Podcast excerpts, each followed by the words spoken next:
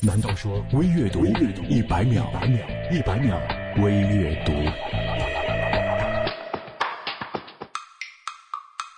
专家经过了数十年的研究，发现早上能够被闹钟叫醒的人，多是为实现自身目标不择手段的人，外表自律，实则行事残忍；而那些爱赖床的人则相反，他们一般比较随和，有着一颗包容万事的心。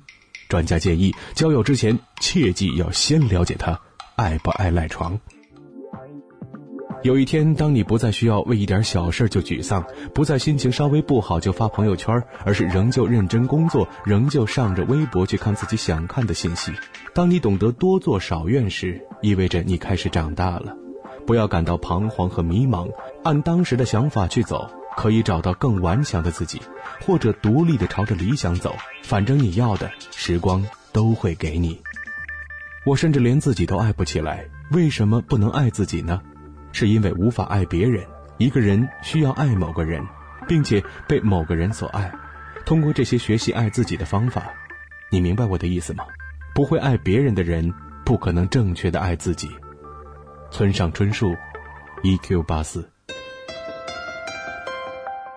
Fall in love when you're ready, not when you're lonely。准备好了再爱，别因为孤独去爱。